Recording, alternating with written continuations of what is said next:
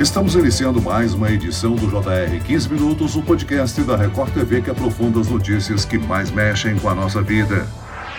Museu Paulista, mais conhecido como Museu do Ipiranga, em São Paulo. Esse museu é um monumento. Ele foi construído para homenagear a independência do Brasil e por isso é chamado de edifício monumento, feito para ser visto e evocar memórias. O prédio de 7 mil metros quadrados, com mais de 120 anos, que é tombado pelo patrimônio histórico, dobrou de tamanho. Sabe como? Foi construído um edifício subterrâneo. Nesse 7 de setembro, o Brasil comemora os 200 anos da independência de Portugal. E há eventos de comemoração pelo bicentenário em todo o país. Em São Paulo, a data é marcada pela reabertura do Museu do Ipiranga, que volta a receber o público depois de ficar fechado por quase 10 anos para uma grande reforma. Como será a reabertura do museu que guarda parte da história nacional? O que mudou com a reforma? O que os visitantes encontrarão de diferente no acervo? O 15 Minutos de hoje conversa com o professor Amâncio Jorge de Oliveira. Ele é vice-diretor do Museu do Ipiranga. Bem-vindo ao nosso podcast, professor. Muito obrigado pelo, pelo convite. E quem nos acompanha nessa entrevista é a repórter da Record TV, Cleisla Garcia. Ô Cleisla, você e a nossa equipe do Jornal da Record tiveram o privilégio de visitar as instalações do Museu do Ipiranga antes da inauguração. Olá, Celso. Olá, professor Amâncio. Muito obrigada pelo convite mais uma vez. De fato, Celso, na semana passada, nossa equipe, várias equipes de TV, de jornais e revistas, estiveram no Museu do Ipiranga, uma grata visita, onde a gente pôde conhecer de perto essas obras né, que estavam já no fim e também os espaços que foram criados e restaurados. O acervo vai estar tá muito bem abrigado agora, de uma maneira segura, com muita tecnologia e também acessibilidade. O Museu do Ipiranga, prédio de arquitetura neoclássica de 1892, foi fechado em 2013 por problemas de manutenção que ameaçavam o acervo. Foram anos de reformas intensas, um investimento de mais de 230 milhões de reais, que também priorizou o que não está à mostra, a segurança dos ambientes. O Museu do Ipiranga é um cartão postal da cidade de São Paulo e guarda parte da história nacional. Professor, o local é um edifício monumento, foi construído em comemoração à independência do Brasil. Qual a dificuldade em fazer uma reforma tão grande num edifício que é tombado? É um edifício uh, histórico, tombado. Ele, os órgãos de patrimônio é, é que, é, vamos dizer, cuidam né, desse patrimônio cultural do Brasil e, portanto, a restauração tem que respeitar todas as regras do patrimônio. Então essa é uma dificuldade, é um trabalho muito artesanal, né? Quer dizer, todos os detalhes da restauração foi feito de forma artesanal, justamente para respeitar as regras do patrimônio. A outra, a outra complexidade dessa obra é o fato da gente ter construído uma espécie de um novo museu em frente ao museu, ao edifício monumento. Portanto, quando a gente faz as escavações e, e, e constrói túneis embaixo para ter acesso, por exemplo, via escada rolante e elevadores, a gente está é, causando é, riscos com relação à estabilidade do solo no edifício monumento. Então, a grande complexidade foi coexistir uma obra, um edifício novo com um edifício histórico. Professor, o museu estava fechado desde 2013, quase uma década e a reforma levou pouco mais de três anos para ficar pronta. Foi um processo cuidadoso e longo, mas era essencial terminar a tempo para as comemorações do bicentenário. Foi difícil cumprir o prazo? Foi difícil, dificílimo por conta da presença da pandemia, por conta do momento de inflação que elevou os preços dos, é, de todos os produtos, de todos os insumos, né, cuidados com a saúde dos trabalhadores, mas a gestão do projeto, com apoio dos, dos, dos órgãos municipais, federais e de Estado, foi possível, nós, a obra não parou, todos os cuidados foram tomados com relação aos trabalhadores, é, exames com relação à Covid, portanto, foi muito complexo. O momento em que isso, o museu foi restaurado, o momento de pandemia, com muita preocupação e, portanto, o fato de ter tido os cuidados necessários, evidentemente que lentificou a obra como um todo, mas o grande desafio foi esse, mas hoje nós estamos é, concluindo esse, esse grande empreendimento, na verdade.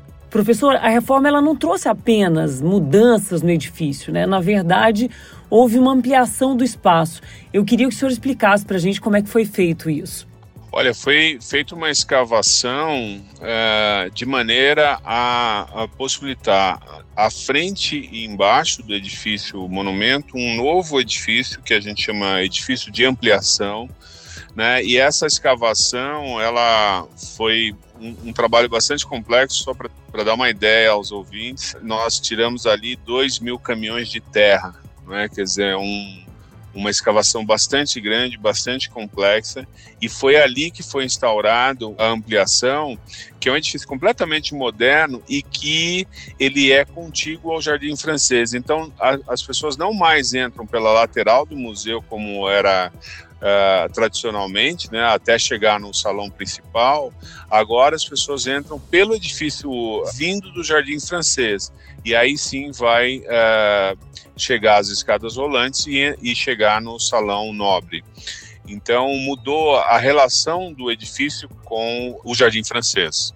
Professor, junto com a equipe do Jornal da Record, nós caminhamos pelo espaço, por várias salas e pudemos conhecer um pouco mais dessas novidades. Foram quase 10 anos em que o museu permaneceu fechado e três anos de reforma. Nesse tempo mudou muito, novas tecnologias surgiram. O que a gente pode explicar de novo que aconteceu no museu nesse aspecto, né, da tecnologia, dessas mudanças mais modernas? Ele também ficou mais seguro, professor? Sim, uh, o museu ele ganhou tecnologia, por exemplo, tecnologia anti-incêndio, né?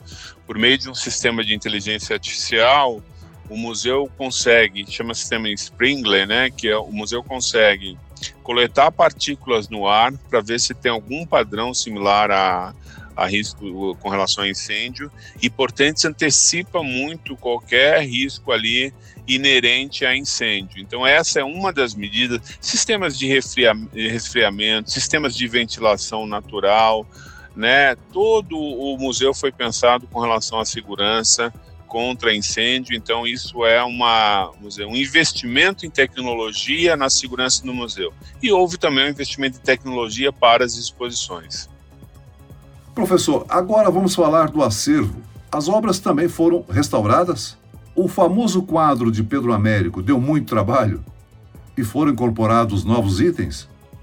O museu ele tem um acervo muito impressionante. O museu ele tem mais de 400 mil itens. É raro um museu que tenha o acervo próprio, sobretudo numa quantidade desse, desse gênero, né, desse porte.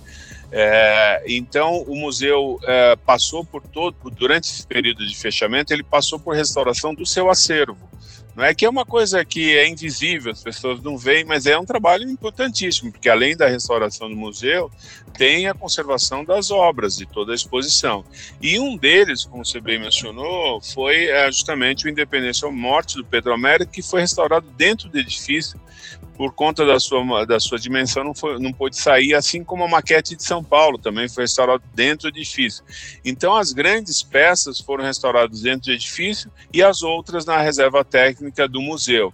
Isso foi um trabalho também artesanal que envolveu a equipe multidisciplinar para trazer de volta o acervo restaurado. Com relação ao, aos empréstimos, a gente vai ter empréstimo é, na exposição temporária que é sobre a Memórias da Independência, que começa em novembro. Essa é uma, uma exposição que é combinada com acervo do museu e empréstimos de outras instituições museológicas no Brasil para refletir outras perspectivas da independência. O museu tem um acervo com 450 mil peças, obras e documentos. Desse total, 3.500 foram parcialmente ou completamente restauradas e vão ficar à disposição do público. A princípio, serão 11 novas exposições fixas e um grande espaço para exposições temporárias que devem receber obras do mundo inteiro. Adequações que fizeram do Ipiranga um dos museus mais importantes da história do país e agora numa versão digital, tecnológica e também acessível. A maneira de visitar e se relacionar com o acervo também mudou? Ele está mais interativo, não? É, é, mudou em várias, em várias dimensões. A própria, vamos dizer, percurso das salas foram alteradas. As salas antes eram segmentadas, entrava numa, saía, entrava numa, saía. Agora não, as salas são interligadas.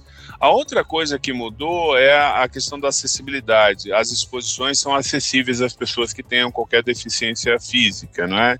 Então, você tem muitos recursos de acessibilidade. E, por fim, as obras não estão simplesmente expostas à obra. Além delas, tem recursos de multimídia para explicar toda a obra, a origem, os testes que foram feitos, a história por trás disso. Então, a relação do museu se alterou bastante por conta dessa combinação entre tecnologia e acervos tradicionais. Professor, qual vai ser a programação de eventos para essa reabertura? Olha, a gente começa no dia, no dia 7 de setembro convidando uh, 200 estudantes da rede pública, não é? estudantes do segundo grau da rede pública, além disso, os trabalhadores e famílias que trabalharam no museu. Então, é uma homenagem aos trabalhadores, 800 trabalhadores que trabalharam ao longo de todo esse tempo no Museu do Ipiranga.